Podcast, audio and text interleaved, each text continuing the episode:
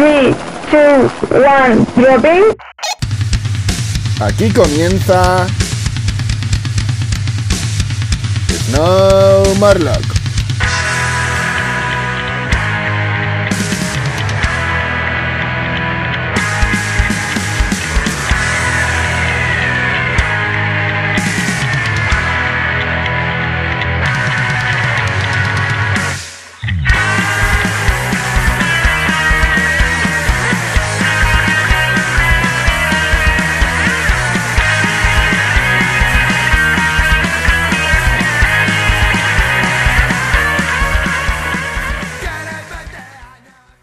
Saludos cordiales y bienvenidos, bienvenidas. Mi nombre es Víctor y esto es Snow Morlock. En el episodio de hoy vamos a hablar un poquito del Border Cross y contamos con un especial invitado, el cual nos va a contar un poquito su trayectoria y cómo funciona toda esta modalidad. Sin más dilatación de ojete, ¡comenzamos!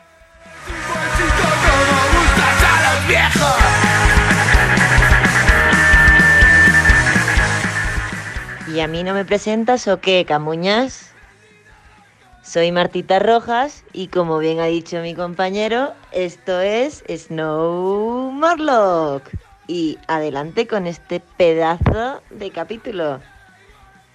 Dale, dale, modelo educado, que ya que no me presentas, por lo menos presenta a nuestro gran invitado.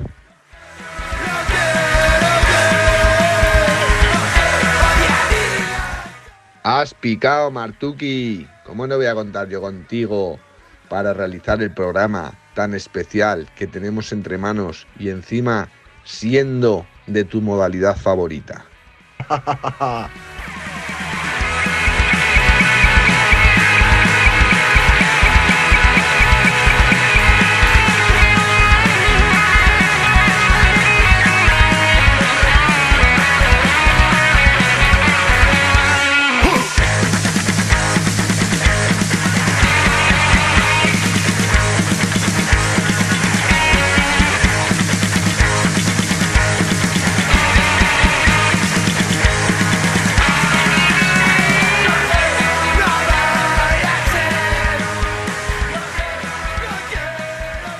Bueno, pues en el día de hoy vamos a hablar de una modalidad perteneciente a la rama de freestyle, que es el boarder cross, y contamos con un invitado de excepción, que no sabemos si es un pájaro, si es un avión, pero lo que sí que sabemos es que es el señor Don Lucas Eguíbar.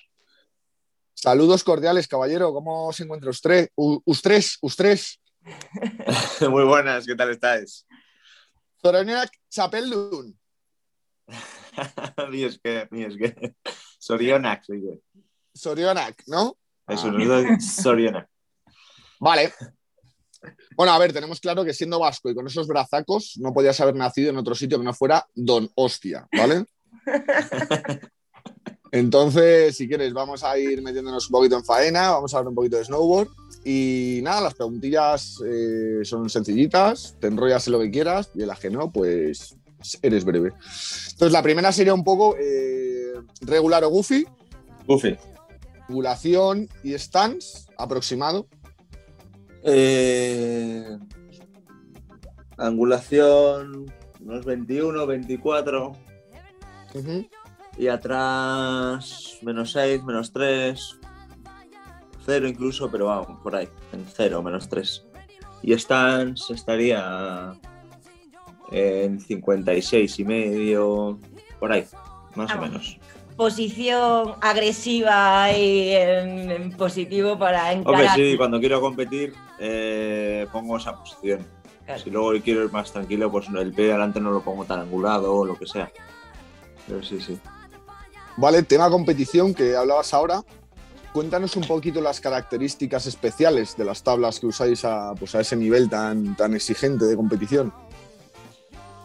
Bueno, pues eh, a diferencia de una tabla normal, estas son muchísimo más duras. Los materiales de los que están hechos son mucho más rígidos eh, para que te aguante, pues yo qué sé, pues eh, a la hora de flexionar te cuesta más, pero luego te permite mucho más, te ayuda, ¿no? Eh, de hecho, está hechas de unos materiales que a la hora, pues eso, de, de realizar algún, yo qué sé, algún movimiento, luego esa misma tabla te ayuda y luego es muy sólida, es muy estable. Cuando vas muy rápido, cuando tienes baches, eh, cuando está hielo, es, eh, te sientes mucho mejor. Imagino que con el tema de la solidez también será exigente, ¿no? Mm.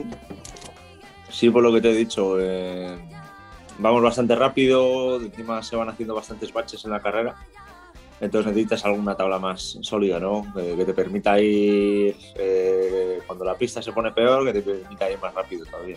Claro, o sea, diríamos que son tablas bien duras, ¿no? Que no, no es como una tabla de. Porque una persona puede imaginar, bueno, las tablas de pipe, de half pipe son bastante duras, o las que puedo utilizar para un big air son duras. No son las mismas. O sea, son tablas duras, exacto, las de half pipe o las que puedo usar para eso, pero las de border cross, mm, las, de hecho, las Son- las características son diferentes y, la- y las tablas no flesan ni de coña. Cuesta, cuesta más, cuesta más. Eso, eh, cuando, yo qué sé, pues igual te caes, eh, te puedes hacer tú más daño, ¿no? Si depende cómo te caigas. Porque Sí. eso son duras y te, te aguantan. Pero vamos, que es luego, luego lo que te he dicho, que a la hora de coger un bache, igual hay tablas como las de que usa la gente, con las que venden en tienda, las que se comercializan. Vas a coger un bache y es la tabla que flexa y tú te caes al suelo. Y con estas tablas es la tabla que te aguanta ese bache y, y te permite que no te caigas muchas veces. Qué bueno. Y con, porque sabemos que en un principio comenzaste esquiando. Entonces, ¿con qué edad comenzaste a hacer snowboard? Y, y empezaste después a competir en snowboard. Pues con. Yo creo que empecé a probar con unos 7, 8, 9 añitos, más o menos por ahí fue la, la edad. Eh, y luego empecé a competir. Em, bueno, a esa edad ya me presentaba un campeonato de España nacional, o sea, de- nacional de España, pero sin buscar nada más, porque yo al final competía y vivía en, en los Pirineos para, para mejorar mi esquí y, y no me centraba en el snowboard. Hacía snowboard una semana al año y ya está. Vale, y entonces, eh, porque claro, tú empezaste a esquiar y luego hiciste snowboard. ¿Qué le dirías a un chaval que sus padres quieren que haga esquí, pero él sueña con ponerse una tabla de snowboard en los pies? Ya sabes, la típica que nos ha pasado a más de uno que nos han dicho, no, es que primero hay que aprender a esquiar antes de hacer snowboard. Sí. Yo le diría que los tiempos han cambiado, que hoy en día ya da igual empezar con una cosa o con otra. Sí que es cierto que siempre se ha dicho ¿no? que empezar mejor con esquí. Hay mucha gente que directamente ha hecho snow y ni siquiera ha probado el esquí. O sea, mm, por ejemplo, Regino Hernández se ha puesto los esquís dos veces en su vida. Eso hoy en día ya da igual, ¿no? Y, y luego yo soy partidario de hacer todos los deportes. Que yo creo que haciendo todos los deportes siempre se puede coger algo bueno, ¿no? Y, y lo trasladas siempre al tuyo. Así que es eso, que, que les dejen un poco probar todos los deportes y, al final, cuando eres joven, lo que más necesitas es pasártelo bien y ya está. Yo, como os he dicho, yo no me cambié al snowboard hasta los 15 años y fue ahí cuando ya entré un poquito en el equipo nacional. Antes pues no me ponía ningún impedimento. Si quería hacer snowboard, hacía snowboard, pero luego competía en esquí. Claro.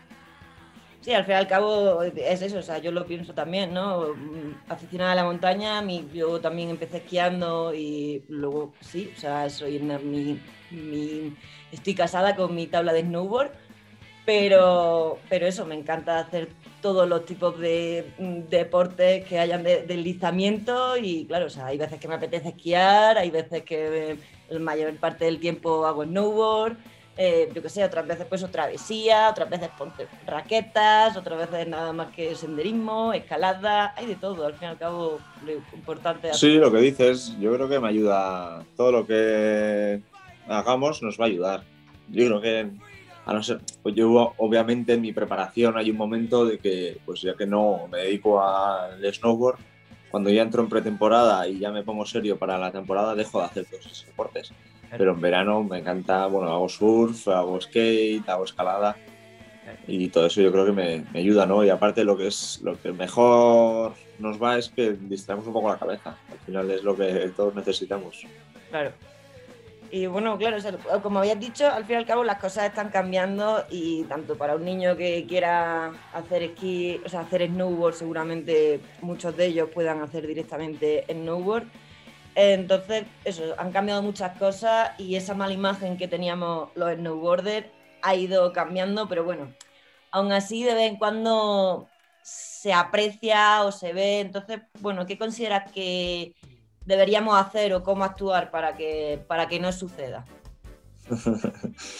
Yo creo que es otra cosa también que ha cambiado mucho. ¿no? Antes se nos veía como de otra forma, encima, pues eso. Tampoco había, bueno, había equipo, pero no había igual tantos buenos resultados. Yo creo que los resultados nos están haciendo, están ayudando a que la gente nos vea de otra forma, ¿no? Pero bueno, al final nosotros seguimos siendo igual, es la gente que nos ve de otra manera, así que yo es eso, no sé, Mm, la nieve es de las montañas de todos y todos podemos hacer eso. Hay esquiadores que rompen la pista y van de lado a lado y molestan a, los de snowboard y viceversa, ¿no? Entonces, pues es así, no sé. Yo creo que cambia mucho. Había muchos años, había muchos años atrás que, que apenas se les dejaba subir a las, a las estaciones los de los snowboarders, ¿no? Así que y eso hoy en día ya ha cambiado bastante. Bastante, bastante. Sí, bueno, pero sin duda vuestro trabajo hace mucho y que vuestra visibilidad y todo da mucha, mucha buena imagen a nuestro deporte y es de agradecer. y que mientras todos disfrutemos de la montaña, quiero decirte, si al final, si tú tienes respeto por el medio ambiente y por los otros usuarios, pues oye, como si vas en bañador, ¿sabes? Al final yo creo que es un poco... Sí, sí, sí. pero es como decir que tú estás por la, montaña haciendo senderismo o lo que sea y de repente te pasa un tío en bici haciendo enduro. Pero ¿qué le vas a decir? No, pues no vas a decir nada. Si... Obviamente tú te gustaría estar solo ya, claro, y a todos. Claro. Pero, pero es lo que hay, ¿no? En la montaña y ya está. Al final lo que hay que hacer es disfrutar cada uno y ya está. Que para eso se va a la nieve, ¿no? A la montaña los fines de semana. Es para escaparse un poco de, los trabajos que tenemos todos y, de las ciudades. pasarlo bien. Eso es, vente a la montaña y respirar aire puro. Buah. Esta me gusta, la siguiente me gusta, sobre todo las tres palabras finales. ¿Dónde entrena un campeón del mundo? Eh, bueno, mi base está en San Sebastián, en el País Vasco. Hace muchísimos años encontré un equipo muy bueno de, entrenadores que me llevan, me llevan toda la preparación deportiva, eh, física, yo qué sé, tengo mis dietistas, mis osteópatas, mis fisios, todo aquí, en el mismo centro. Entonces para mí eso es súper cómodo, lo primero tener todo en un mismo centro, no andar de lado a lado y luego los segundos que, que, estoy encantadísimo, que no he encontrado a gente tan profesional como ellos. De hecho, yo pensaba irme a una otra ciudad para encontrar una base y gente con la que prepararme y demás, pero lo encontré aquí en casa y dije, mira, ya está, como en casa en ningún lado. Tal cual, como en casa en ningún lado. Exacto, exacto. Y nada, mi base está aquí y luego sí que en invierno tengo algo de tiempo, me escapo a Formigal, pero en invierno es cuando tenemos nosotros las competiciones, como ahora, ¿no? Eh, hemos venido de Suecia y he tenido que hacer descanso por la espalda. Estoy aquí en, en Donosti, eh, preparándome, intentando mejorar la espalda y, eso. Si no, estaría por, en la nieve cualquier otra estación, o sea, si no... Si no estaría compitiendo o entrenando, sí, sí, sí. Y referente al tema del tiempo de entrenamiento, o sea, ¿cuánto tiempo le dedicas y de ellos cuántos son, digamos, físico, gimnasio y nieve, por más o menos. Bueno, yo ya desde unos años, desde unos cuantos años, eh, mi, mi, vida es 100% dedicado al, al snowboard. O sea, sí que luego igual ahora en verano tengo mucho tiempo libre y demás, pero, pero es 100%. O sea, luego las planificaciones dependen un poco de la federación también este año han cambiado mucho debido a la situación que, hemos vivido, pero luego las horas, pues eso, eh, si estoy en casa tengo días igual de tener seis horas de entrenamiento o tengo días de solo tener dos horas. Así que eso varía mucho, depende del momento en el que esté y, cómo esté mi cuerpo, ¿no? Y luego en la montaña, pues un poco lo mismo.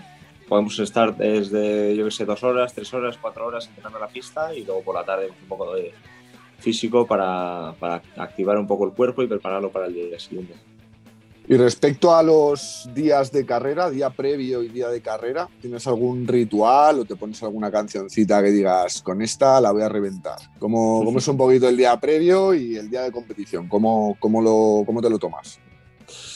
Hombre, sí, me, tomo, me pongo canciones y así para estar ahí alegre y tranquilo. Es- yo, soy muy, yo soy muy así, siempre me gusta estar ahí riendo y siempre me gusta disfrutar de todo. Entonces intento poner un poco música así para que el ambiente que tenga alrededor que esté también así, ¿no?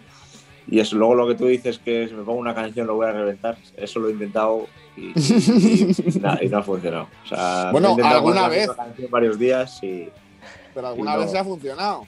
Alguna vez ha funcionado, pero otras veces me, me he comido cada una que, que no. No, no sé, eso son sensaciones. Luego, obviamente, tú tienes que estar contento, pero cada día puede ser muy distinto y, y- y puedes tener sensaciones totalmente distintas, ¿no?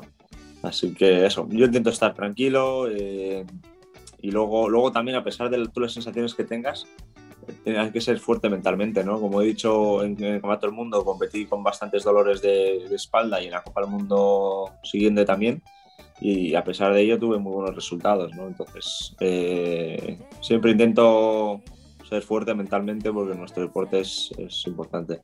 Hablando de la música, ¿entrenas con música? Porque claro, hay gente que, que, bueno, incluso compite con, con un auricular puesto o algo así.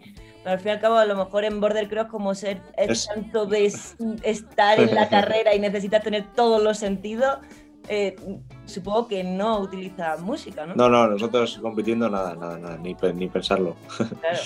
Y, Y entrenando tampoco, ¿eh? Tampoco. Entrenando en la pista tampoco. Luego fuera sí estoy con la música, lo que sea, pero en, cuando llegamos a la pista, las, las bajadas de calentamiento sí que las hago con música porque es lo que tú dices, ¿no? Estoy, voy a calentar, sé claro los ejercicios que tengo que hacer y ya está. Pero luego una vez me meto, por ejemplo, al, al reconocimiento de la pista, ya me quito la música, ya me concentro en la pista y, y todo. O sea, necesitamos mm, estar concentrados en eso. Bastante tenemos Claro. con lo que tenemos como para estar ahí escuchando música encima. Y otra preguntilla. En, en el aspecto de. Porque, claro, viendo la carrera, en la caída que ha tenido Haverle, que ha habido un cacho que ha, que ha tenido que ir en Switch y luego ha hecho un cambio directo ahí, que bueno, con esas tablas hacer es un cambio, vamos, o sea, increíble. Pero, ¿había hecho alguna vez circuito en Switch? ¿O entrenado? Pues hemos hecho, sí, hemos hecho algunas veces para entrenar, Buah, pero claro, circuitos fáciles, claro. porque... A ver, fáciles, sí, sí, sencillitos. La cosa es que hoy en día las salidas que, que ponen son como muy técnicas y necesitas ir con la tabla 100% plana. Si tú en un momento se te va un pelín la tabla, se te va, se, o sea, es que si te pones un poco el canto, se te va completamente y te vas al suelo. Y eso yendo de normal. Si ya te pones en switch, pues ya tienes todos los boletos de que te pase, ¿no? Claro, sí, yo de hecho cuando lo, lo he visto yendo en Switch digo que va en Switch, que va en Switch, pero, pero, pero- y ya rápido se ha cambiado. Lo que, ha- lo que ha hecho para en Switch es porque se ha caído, eh, se ha quedado como en Switch, se ha levantado rápido para no perder mucha velocidad y en vez de cambiar al momento que tenía poca velocidad, ha dejado un poco correr y luego ha cambiado. Exacto. Madre mía. Ya que lo habéis dicho, ya que lo habéis dicho, voy a aprovechar para mandarle un saludaco y un abrazaco enorme a todos mis amigos y amigas del club Switch Snowboard. ¡Ay, queda! Ya que estábamos, Claro, qué buena. Sabiendo que los circuitos de Border Cross no son permanentes, o bueno, no en todas las estaciones, no sé si en algunas habrá circuitos permanentes, y es complicado eh, entrenar, pues eso, eh, mm, supongo que no tendrá un circuito favorito, pero ¿qué características tiene tu circuito favorito? O por ejemplo, los circuitos de X Game, que son una locura. ¿Qué opinas de esos tipos de circuitos?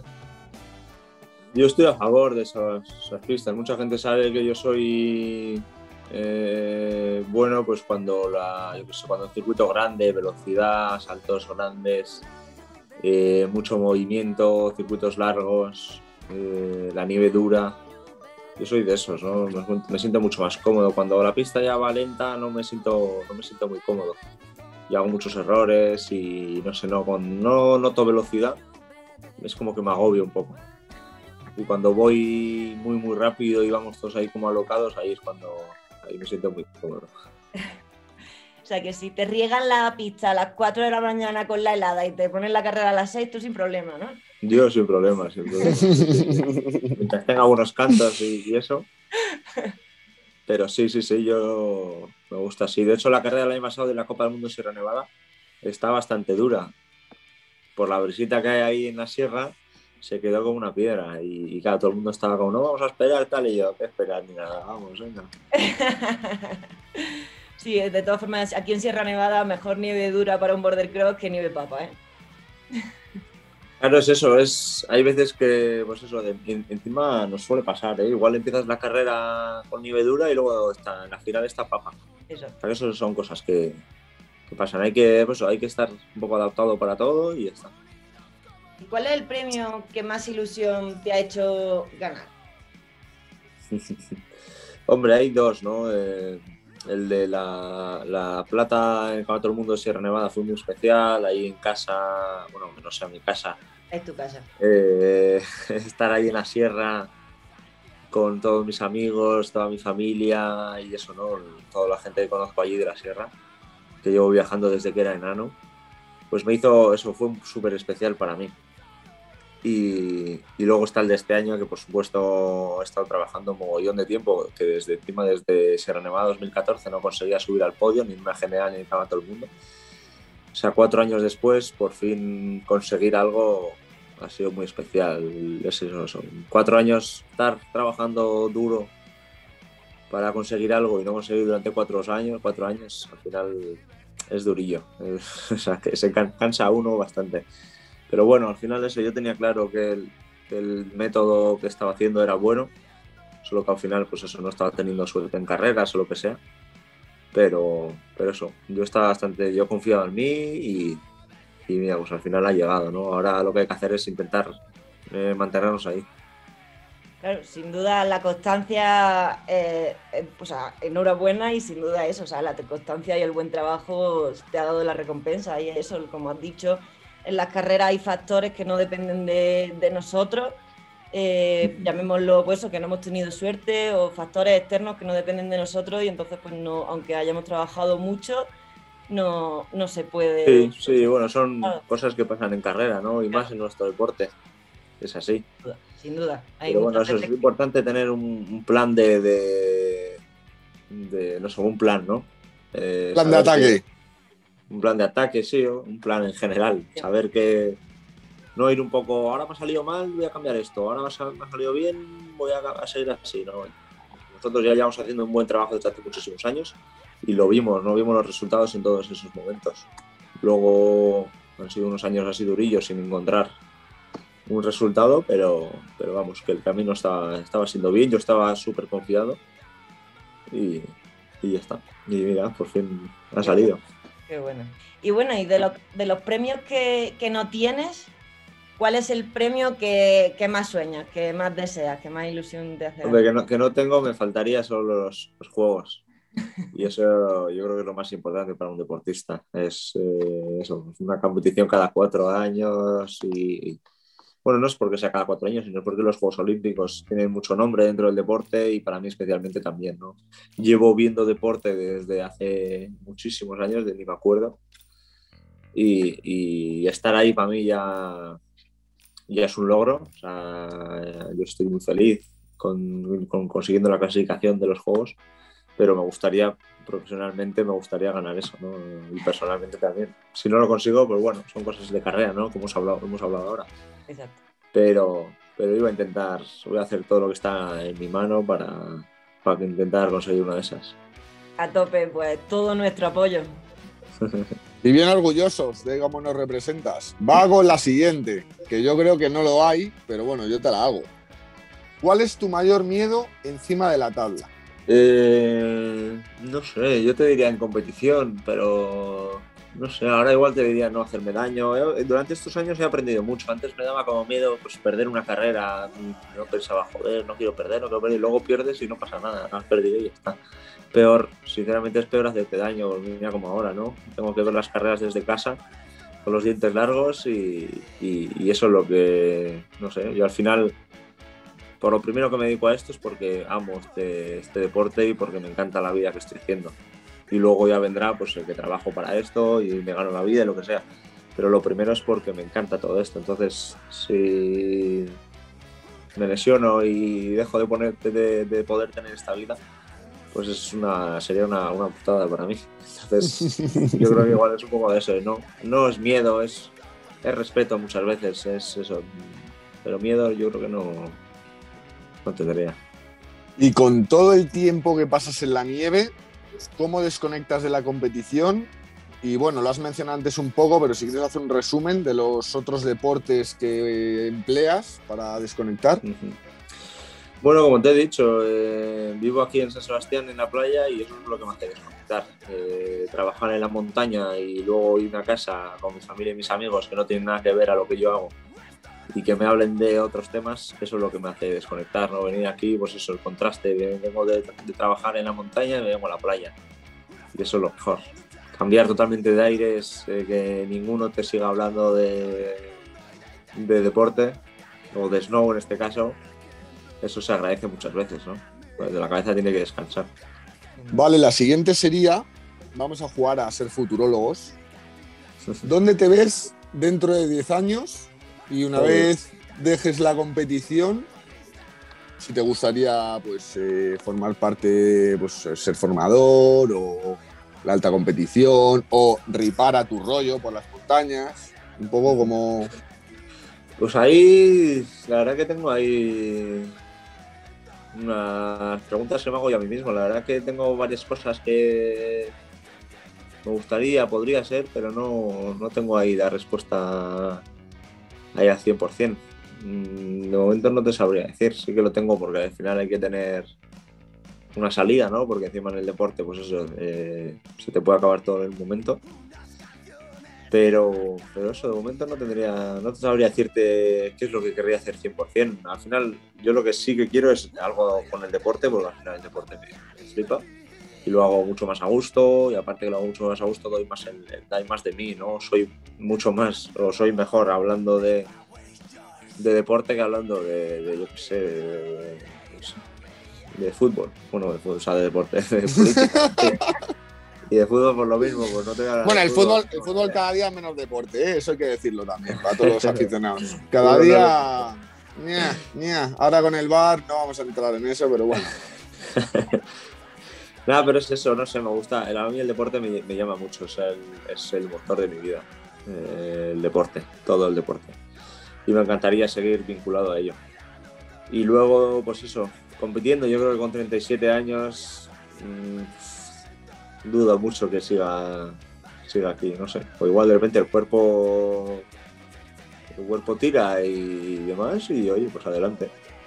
No sería el primero, Stanik Baumgartner que tiene 37, creo. Y luego está Pues- eh, Lindsay Jacobelli, que creo que tiene 20 38, 39. O sea que podría, podría. Vamos, Border que hay Lucas para rato, ¿eh? Hay Lucas para rato. Que no Ah. se, que no se Yo venga la gente. Es el, el cuervo es el que me tiene que, que aguantar. Por eso, por ejemplo, ahora decidí mejor no correr porque tenía bastantes fuertes dolores. Son cosas que nunca había tenido, o sea, fuertes, estoy diciendo muy fuertes, de poder ni levantarme de la cama, no poder ni andar, eh, casi llorando del dolor, o sea, realmente mal. Y, y- y tuve que, pues eso, hacer la, tomar la difícil decisión de, de decir, pues bueno, me voy a casa, aunque esté en mitad de temporada, pues, pues tenemos que dar un poco, decir como un poco hasta luego la temporada, porque al final el cuerpo es el que, el que manda, ¿no? Y yo, si fuese mi última temporada, si fuese mi último, mi último baile, ¿no? Como el de Ujú. Michael Jordan, pues, pues lo daría todo. No te digo que no, yo soy así, o sea, si hay que darlo todo, se da todo. De hecho, en cada otro mundo corrí muy dolorido. Y lo di todo porque ya estaba ahí y dije, dije ya está, un minuto más y, y a casa.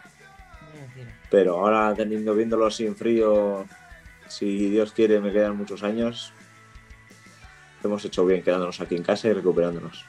Bueno, pero igual también viene bien eso, ¿no? Eso que decimos a veces de pararnos, ¿no? Para coger carrerilla y. Ah, pues lo siguiente, que venga. Sí, sí, eso es. Eh, hay que. Eso. Tú tienes, tú tienes que analizar un poco ¿no? lo que quieres. Si de repente, pues, si quieres seguir muchos años y quieres que el cuerpo te respete y te siga apoyando y tal, pues hay que hacer. A veces hay que hacer sacrificios, ¿no? Así que eso es lo que hay. Y hablando de, de eso, bueno, tanto de tu futuro como ahora de tu presente, ¿se puede vivir como deportista de élite, de tu modalidad de deportista de élite de snowboard? Se puede. Hoy en día, eh, la verdad que el gobierno español y, todas las ayudas que tenemos eh, no tienen nada que ver a las que a las de antes. O sea, hoy en día, pues a los deportistas se les apoya bastante y hay bastantes ayudas para que al final los que están, los deportistas que están ahí puedan seguir compitiendo ¿no? y entrenando para competir en las mejores condiciones. Luego también lo que pasa es que dependemos mucho de los resultados. Bueno, mucho no, depende al 100% de los resultados. Eh, igual tú tienes ayu- algunas ayudas cuando no obtienes resultados, pero las ayudas esas, cuando tú los obtienes, eh, se multiplican por, por 9 o por 10. Entonces, eh, pues eso, varía mucho los resultados que tienes. Si tú tienes buenos resultados, puedes, puedes vivir de ellos, sí, sí. Y como depor- yo, como os he dicho antes, perdón Marta, yo con eso, llevo dedicándome a esto 100% unos cuantos años. Mi, digamos, pues eso, mi, mi sueldo, mis ayudas varían mucho, no, cada año no son iguales, pero bueno, los últimos años sí, porque los últimos años he quedado como cuarto dos o tres veces, entonces por eso, por eso han sido iguales, porque me he quedado ahí. Pero, pero es eso, nada, varía mucho. Claro, como dices, depende de, de tu, de tu- de tu puesto. O sea, si quedas primero ganas más pastas, si quedas cuarto ganas menos y si ganas... Eso es, sí, sí, sí. Un año puedes cobrar 5, el otro año puedes cobrar 10, al siguiente vuelves a 3. Claro. Es un poco así. sí, sí, sí. También eso es presión, entonces. Hombre, lo es, pero mm, yo no, no me fijo en eso, no, o intento no fijarme en eso, porque si tú te pones la presión de joder, para todo el mundo, si lo haces mal, no vas a recibir la beca el año que viene, o te van a quitar el sponsor, lo que sea, pues obviamente es presión, porque ya llegas a la carrera y dices, lo tengo que hacer bien, lo tengo que hacer bien. Yo creo que es como no tienes que llegar, ¿no? Tú tienes que llegar y dices, bueno, tengo que hacer como, o sea, he entrenado bien y, y ya está, y voy a intentar competir bien. Y como deportista, ¿qué consideras que debe mejorar para aumentar el número de deportistas en Copas de Europa y Copas del Mundo? Eh, yo creo que ahí la FIS, últimamente nosotros estamos un poco descontentos con, con la Federación Internacional por un poco las cosas como las está haciendo, ¿no? Porque, por ejemplo, del salto de Copa Europa, que es en, en snowboard, empiezas compitiendo en Copa Europa y luego pasas a Copa del Mundo, hay un, un salto increíble. Eh, no solo de nivel, sino de los circuitos, ¿no? Compites unos circuitos que son, pues, como un poco más que la Copa España, digamos, son circuitos sencillitos, sin mucha velocidad, y luego llegas a un campeonato del mundo donde tenías un circuito de 1.20, eh, ibas a 90 km por hora y tenías un salto de 20 metros. Y, entonces, claro, la gente, los jóvenes que llegan desde, desde Copa Europa y de repente van a circuitos así, pues es un salto totalmente gigante, ¿no? Sí. Así que bueno, eso es un poco lo que más se nota, pero bueno, también hay circuitos de todo, ¿eh? luego hay circuitos muy sencillitos en Copa del Mundo y eso va un poco variando. Ahí sí que estamos descontentos porque queremos que se hagan más circuitos para nosotros más grandes, ¿no? Y que la Copa Europa pues también. Pero es eso, el AFIS tiene un poco ahí la sartén por el mango y las estaciones están haciendo un buenísimo trabajo, prestándose a hacer, a hacer carreras, como el caso de Vaqueira, el caso de Sierra Nevada, La Molina. Entonces, yo creo que, por ejemplo, en España creo que no hay ningún impedimento. O sea, la federación montó la Copa Movistar. eh, bueno, gracias a, patrocinadores como Movistar, eh, se hacen circuitos cuando antes no había ni uno, cuando yo competía solo había una carrera, incluso años no, no hubo ni competición de nacional. Entonces, yo creo que desde la base, desde las estaciones de España, eh, la federación, sponsors, todo se está haciendo un buenísimo trabajo y yo creo que pues eso es seguir así, ¿no? Cuando se consolide este circuito que tenemos y, bueno, que se animen más chavales y que, y que prueben. Hablando de competición, eh, hemos visto que sin duda eh, tienes muy buena salida y tu fuerte podría ser la salida, aunque bueno, eh, aprovechas muchas veces el rebufo. Entonces, ahí, ¿cuál qué considerarías que es tu punto fuerte? ¿El rebufo, la, la salida, el tipo de circuito? Y yo intento trabajar todo. En la salida intento trabajar mucho y, y soy bueno.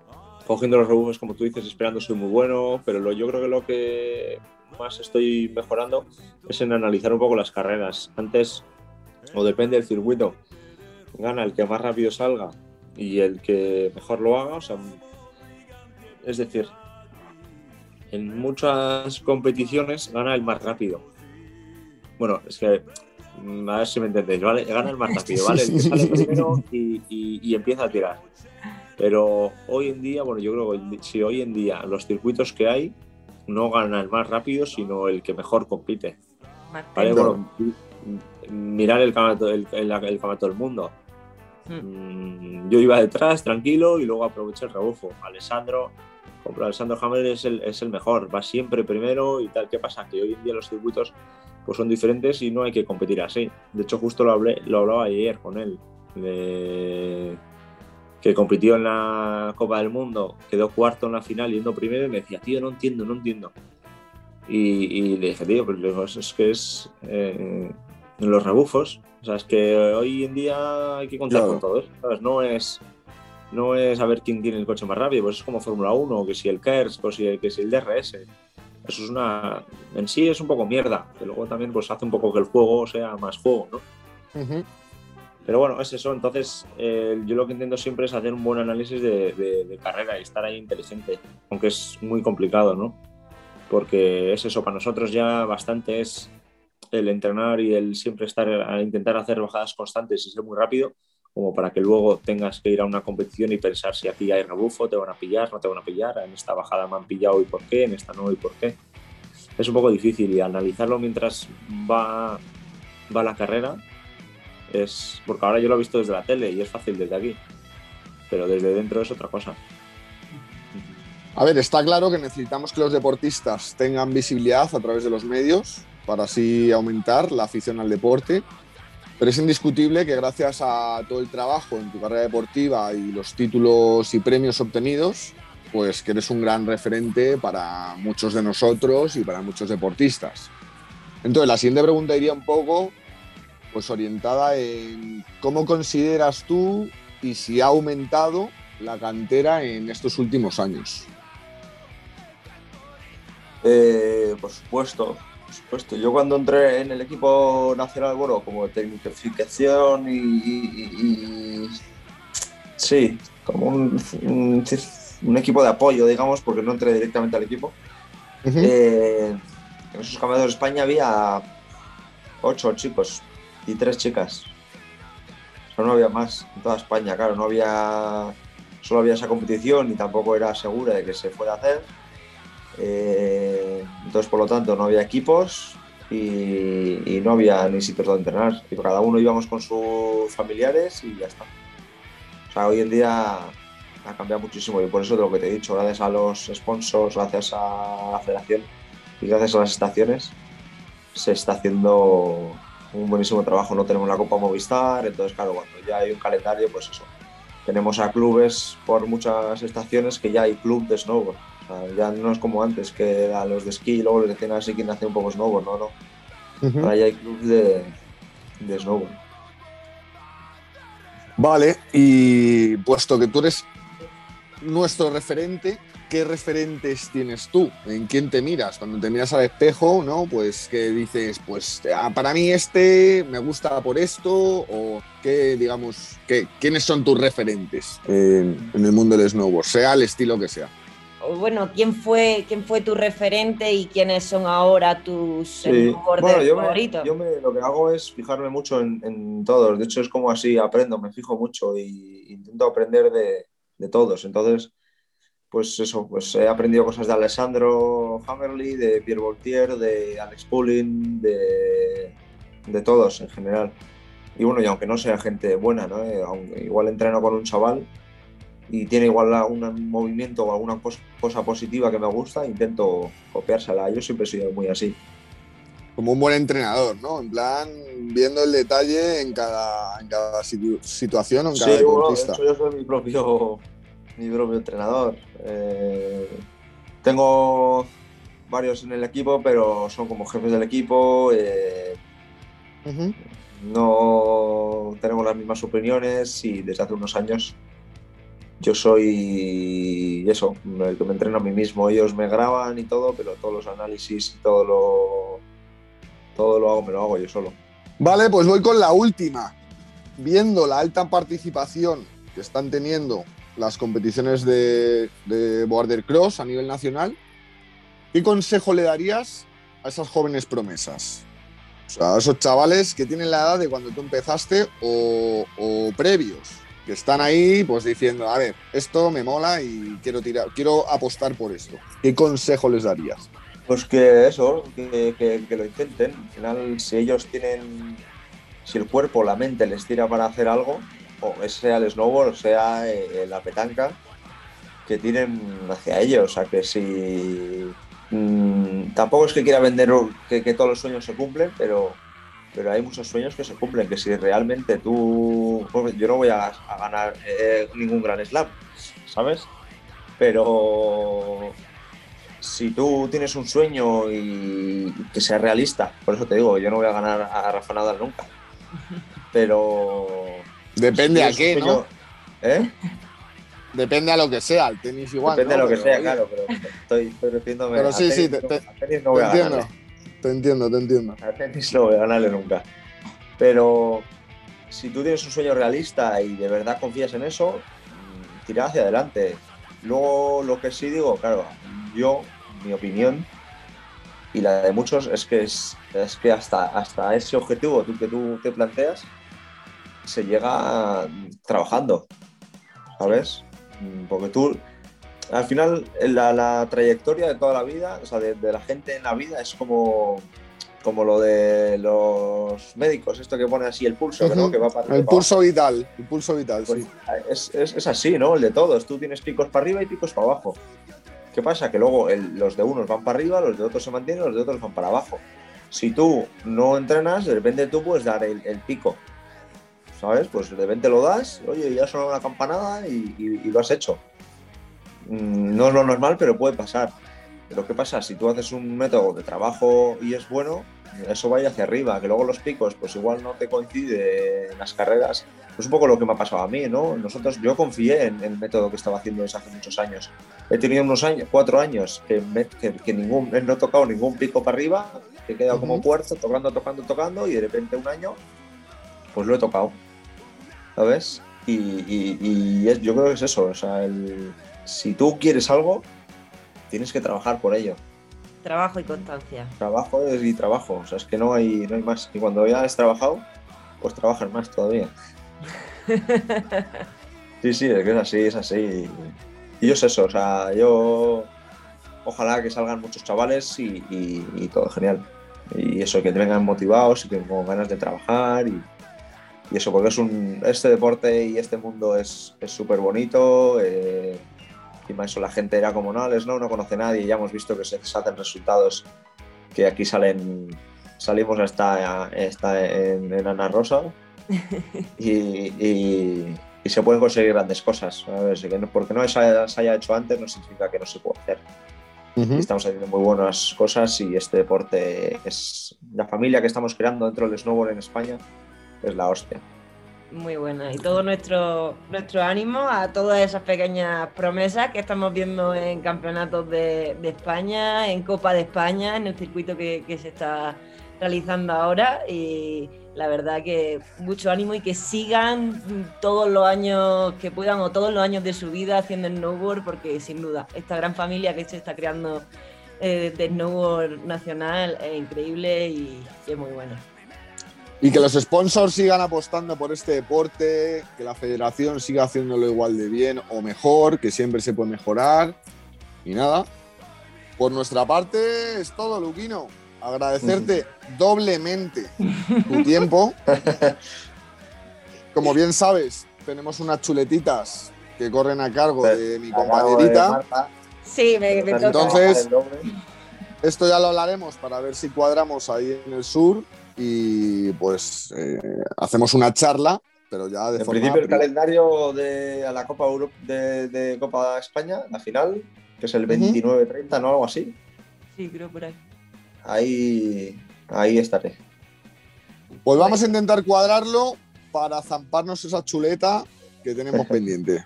Lo veo, lo veo, lo veo. He reservado sitio, Marta. Lo veo, lo veo.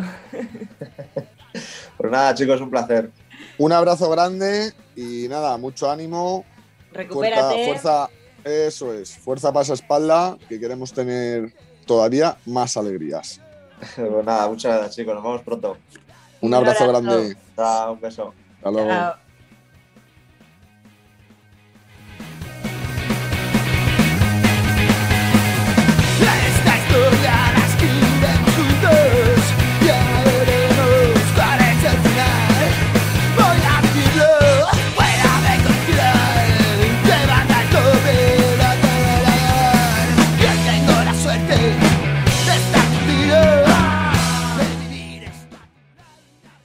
Desde Snow Morlock recomendamos el uso de casco. Póntelo, póntelo, póntelo, pónselo, pónselo. Y recuerda, dale al like y suscríbete.